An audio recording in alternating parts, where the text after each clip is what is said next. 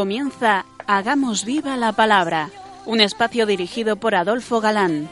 que escuchar atentos. En tu palabra, Jesús, está el mensaje, el del amor, el de andar despiertos. Cuando no tenga sentido la tristeza, en nuestra historia andemos como ciegos. En tu palabra hallaremos la fuerza que nos levante y llene de sosiego. Ojalá comprendamos tu palabra. Ojalá practiquemos tu palabra. Ojalá nos envuelva tu palabra. Ojalá nos transforme tu palabra.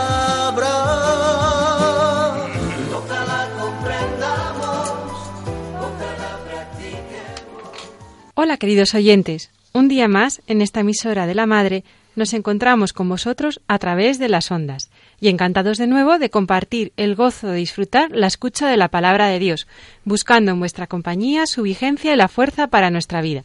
Aquí estamos de nuevo Adolfo, y Ana, dispuestos a pasar esta hora en vuestra compañía. Bienvenidos a nuestro programa. Hagamos viva la palabra. hola amigos, gracias por vuestra escucha. Sin vosotros, ahí al otro lado del receptor, no tendría sentido el programa. Eh, estamos viendo en detalle el Evangelio de San Juan y llegábamos la pasada emisión al capítulo 14, cuando Jesús da el único mandamiento que los contiene todos y promete el Espíritu Santo como defensor para siempre. Y leíamos. Si me amáis, guardaréis mis mandamientos. Y yo pediré al Padre y se os dará otro paráclito, para que esté con vosotros para siempre. El apóstol Judas, no el traidor, al oír que Jesús se manifestará al que guarde sus mandamientos, ingenuo pregunta. Le dice Jesús, Judas, no el Iscariote. Señor, ¿qué pasa para que te vayas a manifestar a nosotros y no al mundo? Judas piensa sin duda en una manifestación sensible para ellos. Y Jesús revela la venida espiritual e íntima morando en las almas, lo hemos leído. Pero vosotros le conocéis porque mora con vosotros. Y si alguno me ama, guardará mi palabra, y mi Padre le amará, y vendremos a él y haremos morada en él. Las revelaciones de estos capítulos, del 13 al 17 de Jesús, son de tal magnitud y calado que, por muy repetidas, por muy oídas, eh, se puede pasar por ellas eh, sin deshacerse en gratitud a Dios. Revelan la teología de esta gran verdad, la inhabitación trinitaria en el alma. Y Jesús vuelve a consolar. Os dejo la paz, mi paz os doy. No os la doy como la da el mundo. No se turbe vuestro corazón ni se acobarde. Primero, dando su paz no como un saludo semita, que no añadiría mi paz os doy, y les anima a que se alegren porque va al Padre, y les previene para que no fallen en la fe cuando permita que actúe el príncipe que no puede nada contra él, sino que obra según el plan salvífico del Padre. Habéis oído que os he dicho, me voy y volveré a vosotros. Si me amarais, os alegraríais de que me fuera al Padre, porque el Padre es mayor que yo. Y os lo digo ahora, antes de que suceda, para que cuando suceda creáis. Ya no hablaré muchas cosas con vosotros, porque llega el príncipe de este mundo. En mí no tiene ningún poder, pero ha de saber el mundo que amo al Padre, y que obro según el Padre me ha ordenado. Levantaos, vámonos de aquí. Profunda, emocionante, trascendente anuncio de partida. Paz para el alma, aunque el cuerpo llore. Alegría a pesar de la cruz, porque va al Padre y redime al hombre, y la justicia del Padre está cumplida. Hemos leído El Padre es mayor que yo. ¿En qué sentido? Es una cita eh, de estas que usan como argumento los que no creen en la divinidad de Jesús. Cita clave, por cierto, en mi vida, en, siendo muy joven, en la Legión de María. Y, y porque parece muy clara, si nos quedáramos solo con ella, ignorando todas las que hemos ido viendo y leyendo, y que es lo que hacen los enemigos de la Iglesia. No obstante, vamos a ver este mayor que yo. Primero, en cuanto a hombre, así opinan eh, desde el siglo IV para acá, mayor que yo en cuanto que él es hombre a la vez. En cuanto a que es engendrado, aunque eternamente por el Padre, pues así opinan muchos igualmente incluso antes del siglo IV. Pero esto induce a una especie de inferioridad, una, una herejía que además tuvo en boga mucho tiempo, que fue la del subordinacionismo, que de ninguna manera cabe en San Juan. Hay múltiples citas y baste recordar la del 1030, que nos tenemos que saber de memoria, ¿no? El Padre y yo somos una misma cosa. Y tercero, más lógico es saber que Jesús es el Verbo encarnado, así, unido personalmente a una naturaleza inferior, la humana, pero sin dejar de ser Dios. Jesús acaba demostrando que no le pilla de sorpresa eh, el diablo, Satanás, porque dice, porque llega el príncipe de este mundo, que en mí no tiene ningún poder, pero que ha de saber el mundo que amo al Padre y que obro según el Padre me ha ordenado. Es decir, él se somete libremente a los planes del Padre y Jesús sabía que era la hora del poder de las tinieblas. Y así es como termina el capítulo 14. Vamos con el 15 si os parece. Aunque carece de importancia, solo por no desconocerlo, diremos que este capítulo 15 y el 16 parecen no encajar con el final de 14 que acaba diciendo Levantaos, vámonos de aquí. Que está interpolado, que todo lo dicho lo fue diciendo de camino. Es un problema redaccional. ¿Y qué? El caso es que son enseñanzas de Jesucristo y que bien pudo decirlas aun después de haber dicho vámonos de aquí, en el mismo cenáculo, prolongando las enseñanzas, pues son muy sublimes como para decirlas todas de camino. Algún autor ha dicho que además no parecen propias eh, de decirlas de camino por ser de noche, o sea, una noche de asechanzas, peligros, pero no parece acertada esta observación, por cuanto Jesús sabía el cómo y el cuándo del procedimiento. Luego, en teoría, sí pudo decirlas de camino, pero no nos inclinamos por eso. Más peso tiene que son muy sublimes como para ser mensaje de paso y además siendo doce, porque es dos personas y hablar tan cerca uno de otro, pues no habría problema. Pero en un grupo no, no cabe, ¿no? Y empieza este capítulo 15 con una preciosa alegoría, súper conocida, creo yo, siendo el tema central de que Jesús, nada, sin Jesús, perdón, nada de nada. Yo soy la vid verdadera, y mi Padre es el viñador. Todo sarmiento que en mí no da fruto, lo corta, y todo el que da fruto, lo limpia para que dé más fruto. Vosotros ya estáis limpios gracias a la palabra que os he anunciado. Permaneced en mí como yo en vosotros. Lo mismo que el sarmiento no puede dar fruto por sí mismo si no permanece en la vid, así tampoco vosotros si no permanecéis en mí. Yo soy la vid, vosotros los sarmientos. El que permanece en mí y yo en él, ese da mucho fruto, porque separados de mí no podéis hacer nada. Si alguno no permanece en mí, es arrojado fuera, como el sarmiento, y se seca, Luego lo recogen, los echan al fuego y arden. Si permanecéis en mí y mis palabras permanecen en vosotros, pedid lo que queráis y lo conseguiréis. La gloria de mi Padre está en que deis mucho fruto y seáis mis discípulos. Una preciosa y nueva revelación. Jesús, recordemos, ya había dicho que era pan de vida, luz del mundo, buen pastor, resurrección y vida, camino, verdad y vida, y ahora revela cuerpo místico. Unidos a Él, mucho fruto. Sin unión con Él, nada.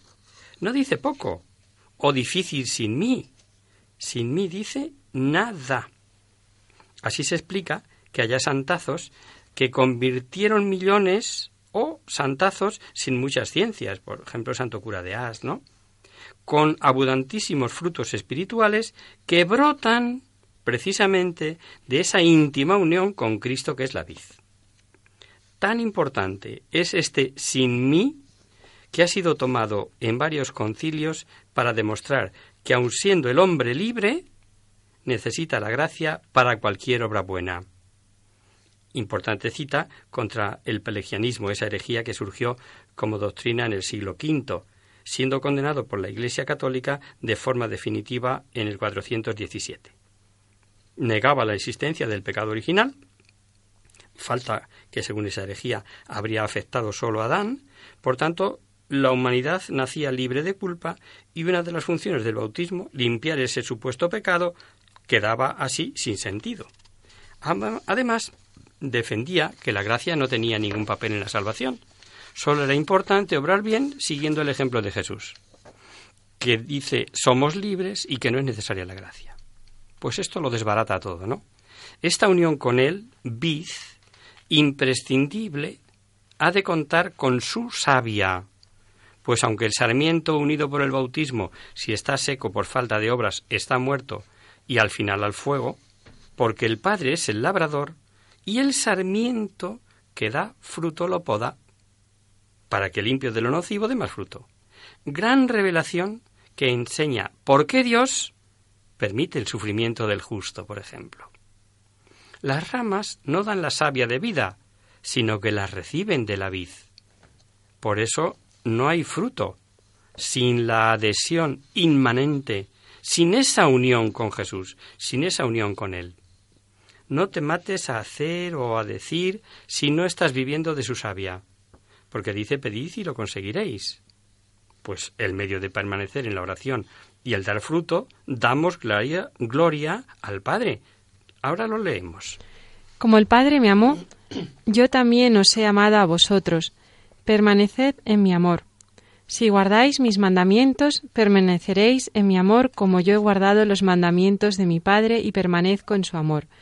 Os he dicho esto para que mi gozo esté en vosotros y vuestro gozo sea colmado. Este es el mandamiento mío, que os améis los unos a los otros como yo os he amado. Nadie tiene amor mayor que el que da su vida por sus amigos. Vosotros sois mis amigos, si hacéis lo que yo os mando. No os llamo ya siervos, porque el siervo no sabe lo que hace su amo. A vosotros os he llamado amigos, porque todo el que ha oído a mi Padre os ha dado a conocer. No me habéis elegido vosotros a mí, sino que yo os he elegido a vosotros, y os he destinado para que vayáis y deis fruto, y que vuestro fruto permanezca, de modo que todo lo que pidáis al Padre en mi nombre os lo conceda. Lo que os mando es lo que, os amáis los unos a los otros. El versículo 9, el primero que hemos leído, eh, merece comentario aparte, si bien es imposible que, que los hombres lleguemos a entenderlo. ¿Somos capaces de comprender al único ser infinito? ¿Poder? Cuanto quiere, sin limitaciones. ¿Sabiduría? Absolutamente todo, sin que se le escape nada. Vida, providencia, todo se mantiene en él y por él pues su amor es infinito. Y con ese amor infinito nos ama y nos pide permanecer en su amor. Y la prueba es bien sencilla. ¿Quieres saber si permaneces en su amor? No, no, no es problema de emociones místicas, eh, ni lágrimas más o menos sentimentales. Mira simplemente a ver cómo guardas los mandamientos, y muy especialmente el del amor. Y ahí está el gozo de Jesús y ahí la amistad. Sois mis amigos si os amáis hasta dar la vida.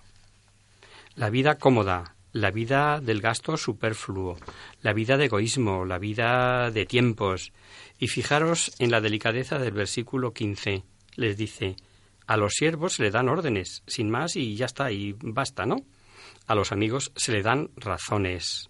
Son admitidos a sus secretos. ¿Cuántas veces damos gracias porque a nosotros se nos han revelado los grandes misterios de Dios? Y junto a la, gran revelación de no me habéis elegido vosotros a mí, sino que yo os he elegido a vosotros.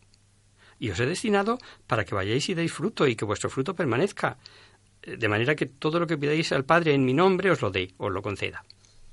La revelación también de que su amor su elección es gratuita. Y para entender esto quizás sea bueno recordar lo que dice Pablo sobre la elección. Antes de la creación. Por cuanto nos ha elegido Él antes de la fundación del mundo, para ser santos e inmaculados en su presencia, en el amor, eligiéndonos de antemano para ser hijos adoptivos por medio de Jesucristo, según el beneplácito de su voluntad. Y no por nuestros méritos que nos ha salvado y nos ha llamado con una vocación santa, no por nuestras obras, sino por su propia determinación y por su gracia que nos dio desde toda la eternidad en Cristo Jesús. Lo más impresionante, las elecciones divinas, pueblos, discípulos, almas, son por amor. Porque te aprecio, eres de gran valor y te amo. Para tenerte a ti y para salvar tu vida entrego hombres y naciones. Más aún, sin mérito personal, sin ningún tipo, por pura elección. Ahora bien, antes de haber nacido y cuando no había hecho ni bien ni mal, para que se mantuviese la libertad de la elección divina, que depende no de las obras, sino del que llama, le fue dicho a Rebeca, el mayor servirá al menor, como dice la Escritura, amé a Jacob y odié a Esaú. Y ahora dice a sus discípulos, no me habéis elegido vosotros a mí, sino que yo os he elegido a vosotros, y os he destinado para que vayáis y deis fruto, y que vuestro fruto permanezca, de modo que todo lo que pidáis al Padre en mi nombre os lo conceda. Claro que valiéndose de segundas causas.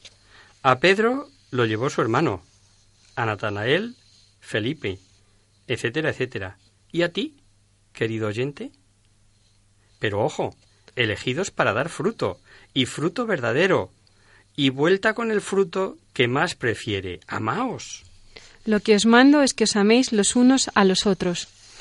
Elección que, como todas, es difusiva, no para ti solo, no es para cada uno de nosotros en particular.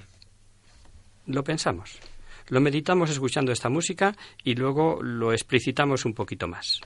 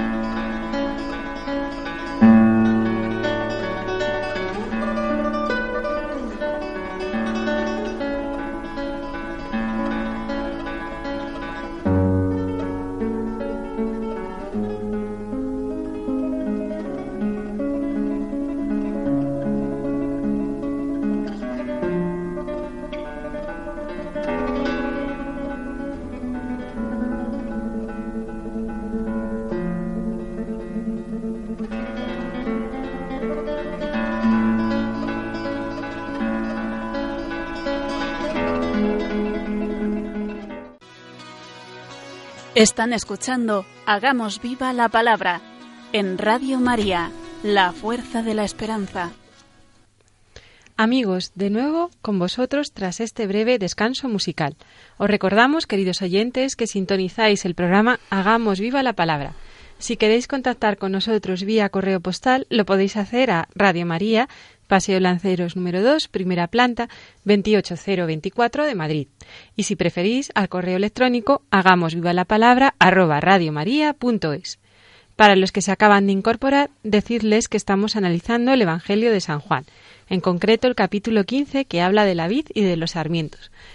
pasaje muy conocido. Eh, sí, y decíamos que habíamos sido elegidos libremente por él.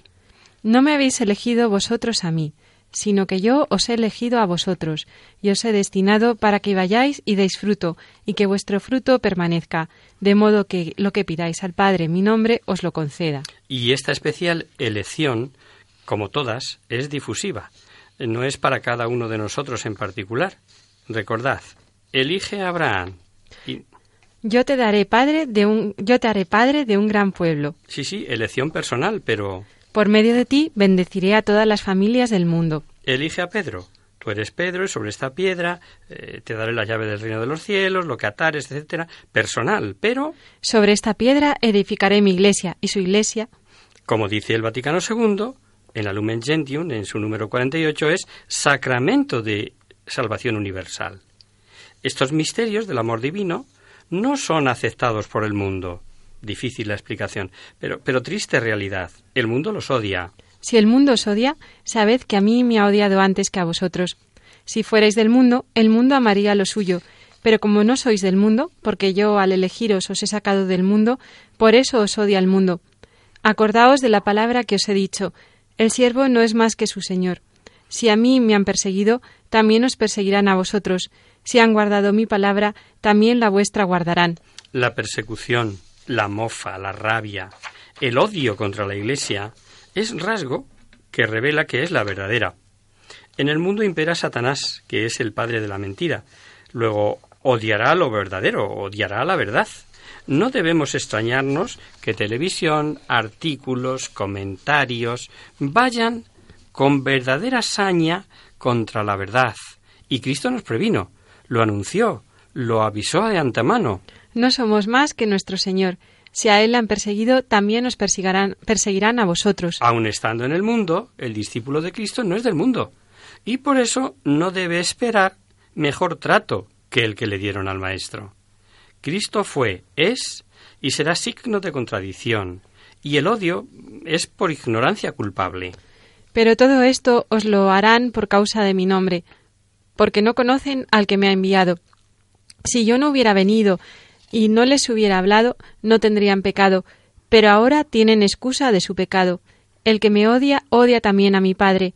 Si no hubiera hecho, eh, hecho entre ellos obras que no ha hecho ningún otro, no tendrían pecado, pero ahora las, las han visto y os odian a mí y a mi Padre. Pero es para que se cumpla lo que estaba escrito en su ley.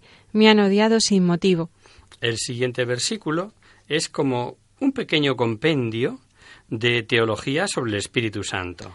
Cuando venga el Paráclito, que yo os enviaré de junto al Padre, el Espíritu de la verdad que procede del Padre, Él dará testimonio de mí. Espíritu que procede del Padre y dice que yo os enviaré, luego también procede del Hijo. Y además vemos claramente que es persona distinta del Padre y del Hijo, para que comprendamos mejor.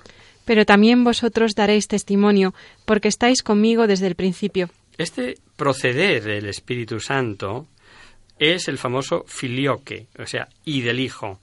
Es una fórmula teológica de gran importancia dogmática e histórica. Por una parte, indica la procesión, eh, así se dice en teología, nosotros diríamos la procedencia, para no confundir el término con las procesiones de Semana Santa, la procedencia del Espíritu Santo, tanto del Padre como del Hijo, como un principio, por otra, fue la ocasión de, eh, mm, en esta, eh, tiene que ver esta cita, la ocasión del cisma griego que fue condenado por el concilio de Alejandría y por el Papa español San Damaso, por enseñar que el Espíritu Santo deriva su origen solo del Hijo por creación. Ahí disentimos, ¿no? El rechazo del filioque o la doble procesión del Espíritu Santo del Padre y del Hijo y la negación de la primacía de el romano pontífice constituyen hoy en día las principales diferencias con la Iglesia griega ortodoxa, aunque se están dando muchos pasos por ambas partes en el ámbito ecuménico y es nuestra obligación seguir rezando por ver cumplir el deseo de Cristo, un solo rebaño y un solo pastor. Eh, basta ver la unión de los discípulos y del Espíritu Santo desde el comienzo de la Iglesia. Vamos a leer un par de citas de los Hechos de los Apóstoles. Nosotros somos testigos de estas cosas, y también el Espíritu Santo que ha dado Dios a los que le obedecen. O cuando el final del primer concilio de Jerusalén. Que hemos decidido el Espíritu Santo, y que hemos recibido el Espíritu Santo, y nosotros no imponeros más cargas que las indispensables el Espíritu Santo con la Iglesia, ¿no? Y el principio del siguiente capítulo, el 16 ya, es como continuación de lo que Jesús ya les había dicho. Os he dicho esto para que no os escandalicéis. Os expulsarán de las sinagogas, e incluso llegará la hora en que todo lo que os mate piensa, piensa que da culto a Dios. Y esto lo harán porque no han conocido ni al Padre ni a mí. Os he dicho esto para que cuando llegue la hora os acordéis de lo que ya os lo había dicho, no os dije esto desde el principio porque estaba yo con vosotros. Son advertencias que tenían que dar fortaleza eh, contra las duras persecuciones. Fijaros cómo lo cuenta. Es la sana intención, eso es lo que cuenta. Saulo es prototipo de los que creían dar culto a Dios eh, persiguiendo a los cristianos, pero él es sincero y cuando Dios le toca tiene la humildad de reconocer su error los que son culpables son los que se cierran y cierran los ojos por soberbia, y la Iglesia será perseguida. Bienaventurados seréis cuando os injurien y os persigan y digan con mentira toda clase de mal contra vosotros por mi causa. Perseguida sí, pero no vencida, porque al contrario, la persecución produce bienaventuranza. Leemos en San Lucas. Bienaventurados seréis cuando los hombres os odien, cuando os expulsen, os injurien y prescriban vuestro nombre como malo, por causa del Hijo del Hombre. Cuando Cristo les habló de su ida al Padre, se entristecieron, incluso hubo eh, sobre la marcha preguntas y diálogo, pero ahora ya no preguntan. ¿Es que iban comprendiendo? Tal vez. Eh, seguimos leyendo. Condición necesaria para la venida del Espíritu Santo es que Jesús se vaya. Es la partida de Jesús tras su muerte y resurrección. Pero ahora me voy a aquel que me ha enviado, y ninguno de vosotros me pregunta ¿Dónde vas? sino que por haber, haberos dicho esto vuestros corazones se han llenado de tristeza. Pero yo os digo la verdad, os conviene que yo me vaya, porque si no me voy no vendrá a vosotros el Paráclito, pero si me voy os lo enviaré, y cuando él venga convencerá al mundo en lo referente al pecado, en lo referente a la justicia y en lo referente al juicio, en lo referente al pecado porque no creen en mí, en lo referente a la justicia porque me voy al Padre y ya no me veréis, en lo referente al juicio porque el príncipe de este mundo está juzgado. Fijaros que sólo Dios puede enviar al Espíritu Santo. Y Jesús eh, dice, lo hemos oído, os lo enviaré. Luego Jesús posee los atributos divinos de Yahvé, que en todo el Antiguo Testamento era el único que podía enviar su Espíritu. El Espíritu, lo hemos leído, acusará al mundo referente al pecado, a justicia y a juicio. Y desmenuzamos un poquito. De pecado, porque el mundo pensaba que Jesús era culpable, que se hacía pasar por Mesías, por Hijo de Dios y enviado, tuvieron pruebas más que suficientes, pero cerraron los ojos y permanecieron en su pecado, pecado de incredulidad contra la luz, y seguirá habiendo ciegos, porque no les interesa ver, porque no andan bien en sus obras. De justicia, que en Biblia sabemos que es igual a santidad. La justicia y la santidad pertenecen al que han crucificado.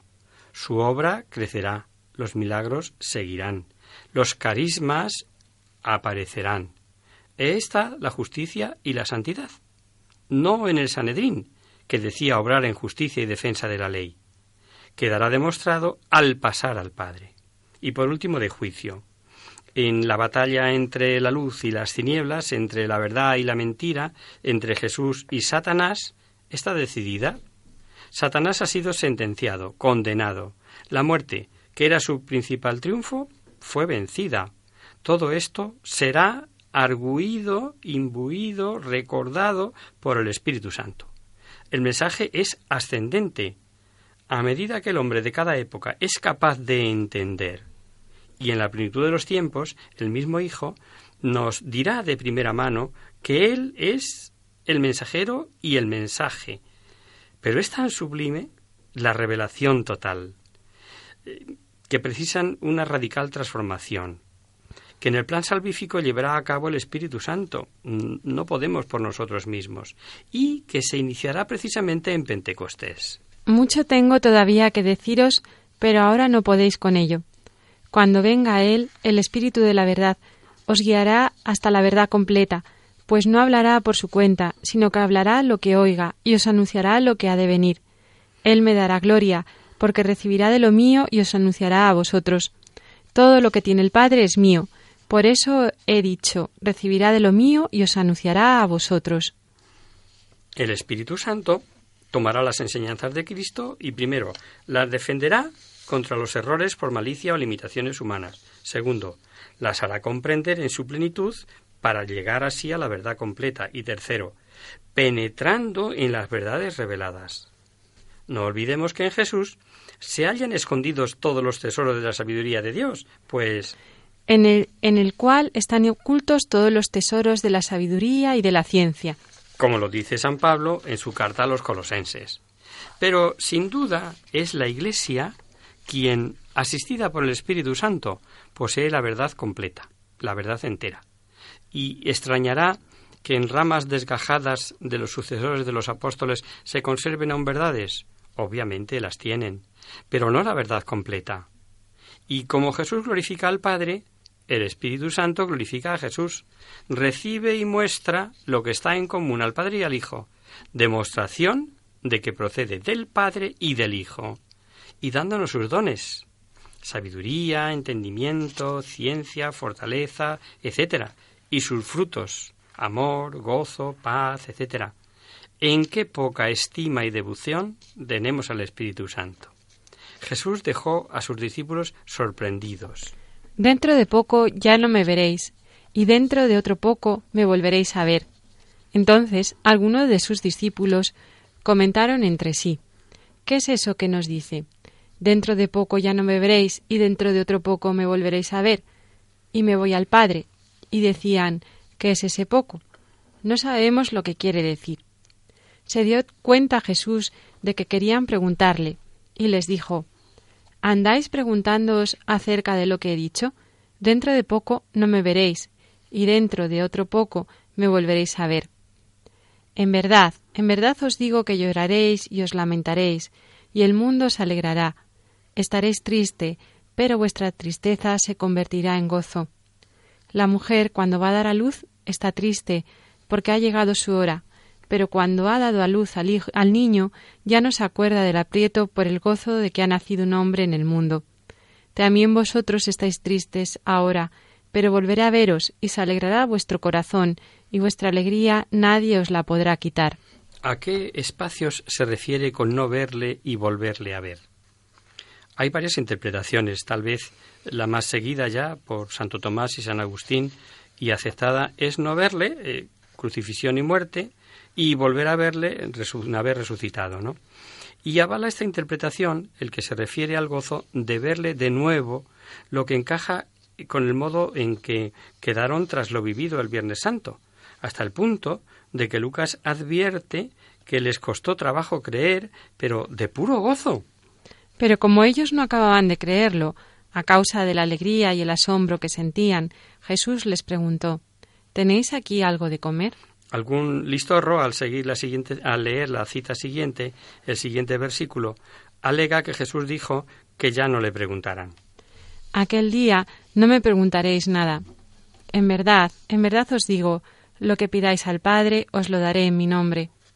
Pero es esta una alegación que se desvanece por sí misma, cuando sabemos por los hechos que sí le preguntaron, en concreto en una de las apariciones, después del resucitado, los que estaban reunidos le preguntaron Señor, ¿Es este el momento cuando vas a restablecer el reino de Israel? Y otras muchas, pero está, está explícita, ¿no? Jesús está revelando que tras su resurrección tendrán firmeza y certeza sobre el significado de doctrina y acontecimientos. Así de sencillo. Si os parece, lo dejamos aquí por hoy.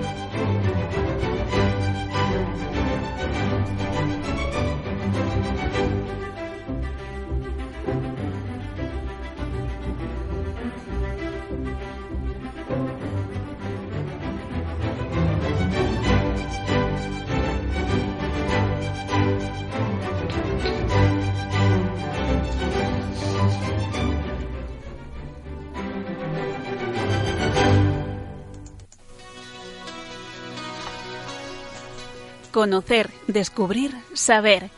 En Hagamos Viva la Palabra.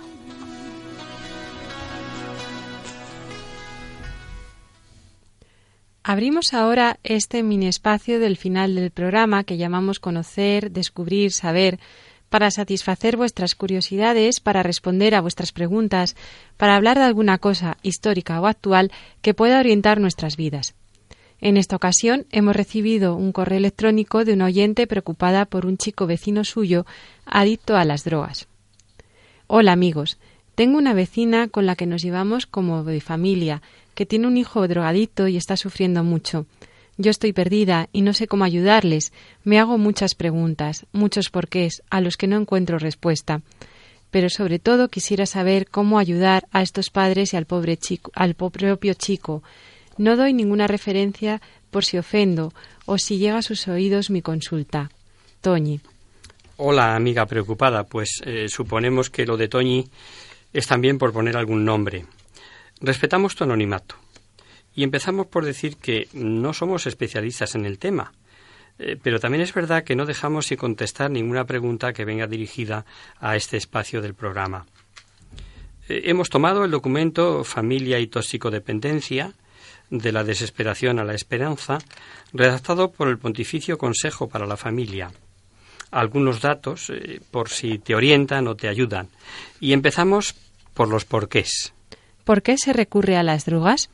Los motivos personales al origen del consumo de sustancias estupefacientes son muchos, pero en todos los toxicodependientes, prescindiendo de la edad y de la frecuencia con que las usan, se constata un motivo constante y fundamental, la ausencia de valores morales y una falta de armonía interior de la persona.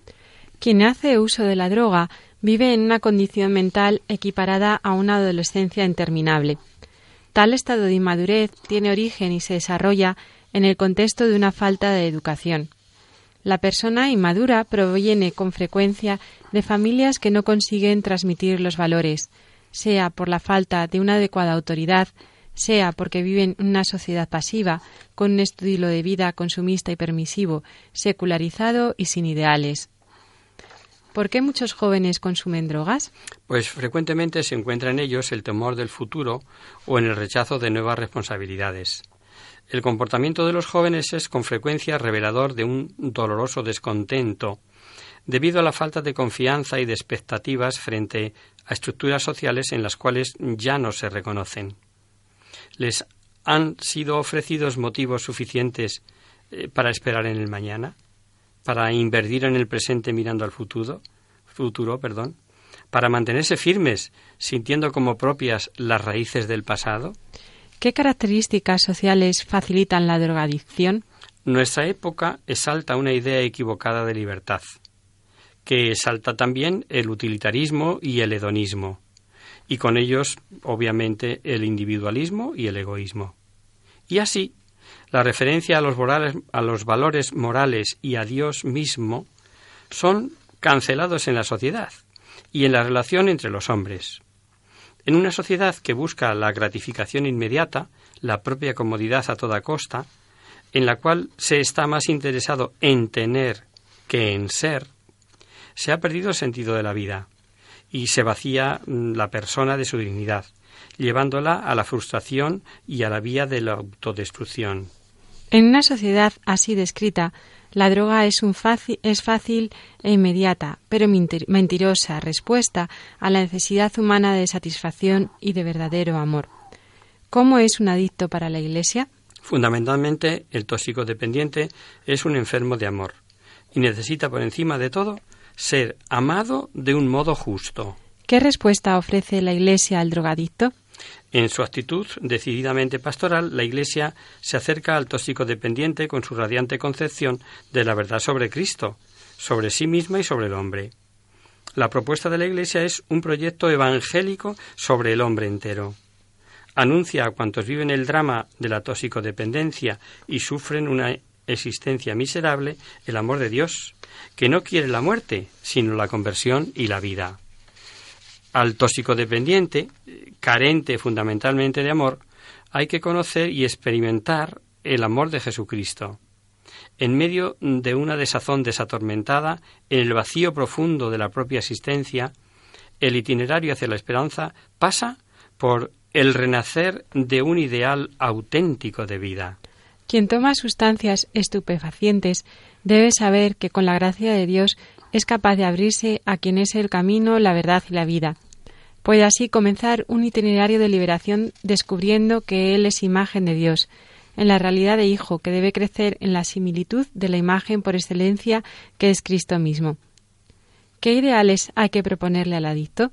Los seguros y nobles ideales necesarios para el crecimiento del toxicodependiente como sujeto activo son esos que responden a la necesidad extrema del hombre de saber si hay un porqué que justifique su existencia terrena.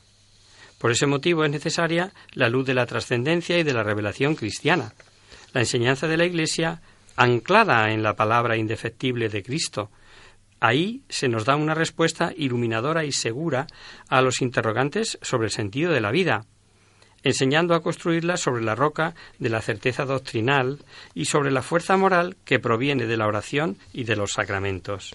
La serena convicción de la inmortalidad del alma, de la futura resurrección de los cuerpos y de la responsabilidad eterna de los propios actos es el método más seguro también para prevenir el mal terrible de la droga, para curar y rehabilitar a sus pobres víctimas, para fortalecerlas en la perseverancia, en la firmeza sobre las vías del bien. ¿Qué modelo de familia necesitan los adictos? La experiencia de cuantos trabajan eh, con especial competencia en el mundo de la toxicodependencia, eh, psiquiatras, psicólogos, eh, médicos, sociólogos, asistentes sociales, etcétera, confirma de manera unánime que el modelo cristiano de familia permanece como el punto de referencia prioritario sobre el cual insistir en toda acción de prevención, recuperación e inserción de la vitalidad del individuo en la sociedad. Este modelo radica en el amor auténtico, único, fiel, indisoluble de los cónyuges. Desde la primera adolescencia, los hijos miran a los padres y a la familia como modelos de vida. La familia debe regresar a ser el lugar donde ellos puedan tener la experiencia de la unidad que los refuerce en su peculiaridad personalidad. Las familias deben ser objeto y sujeto de educación la solidaridad y en el amor don. La familia, iglesia doméstica, es capaz de afrontar todo a la luz de la palabra de Dios. Y si Dios ocupa realmente el primer puesto, llega a ser el lugar de crecimiento y de la esperanza, pues en ella cada día se reconstruye la vida cristiana con amor, fe, paciencia y oración. Querida amiga, somos conscientes de que nuestra respuesta te puede sonar muy teórica.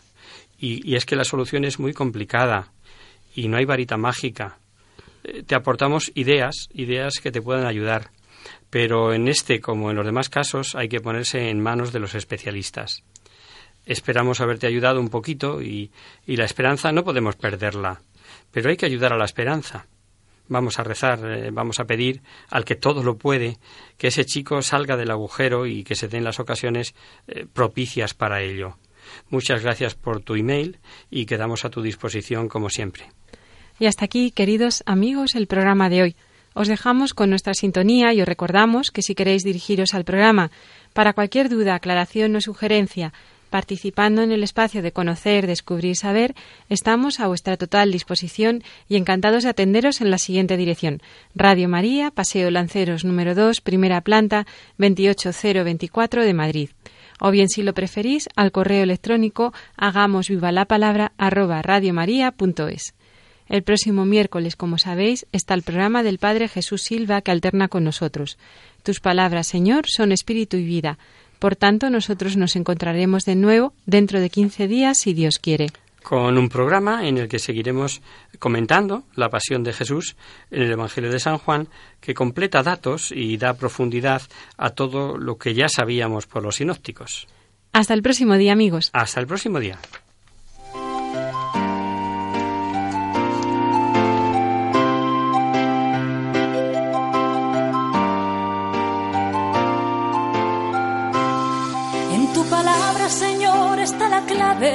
Solo tenemos que escuchar atentos. En tu palabra, Jesús, está el mensaje, el del amor, el de andar despierto. Así concluye Hagamos viva la palabra con Adolfo Galán. Andemos como ciegos en tu palabra y haremos la fuerza que nos levante y llene de sosiego.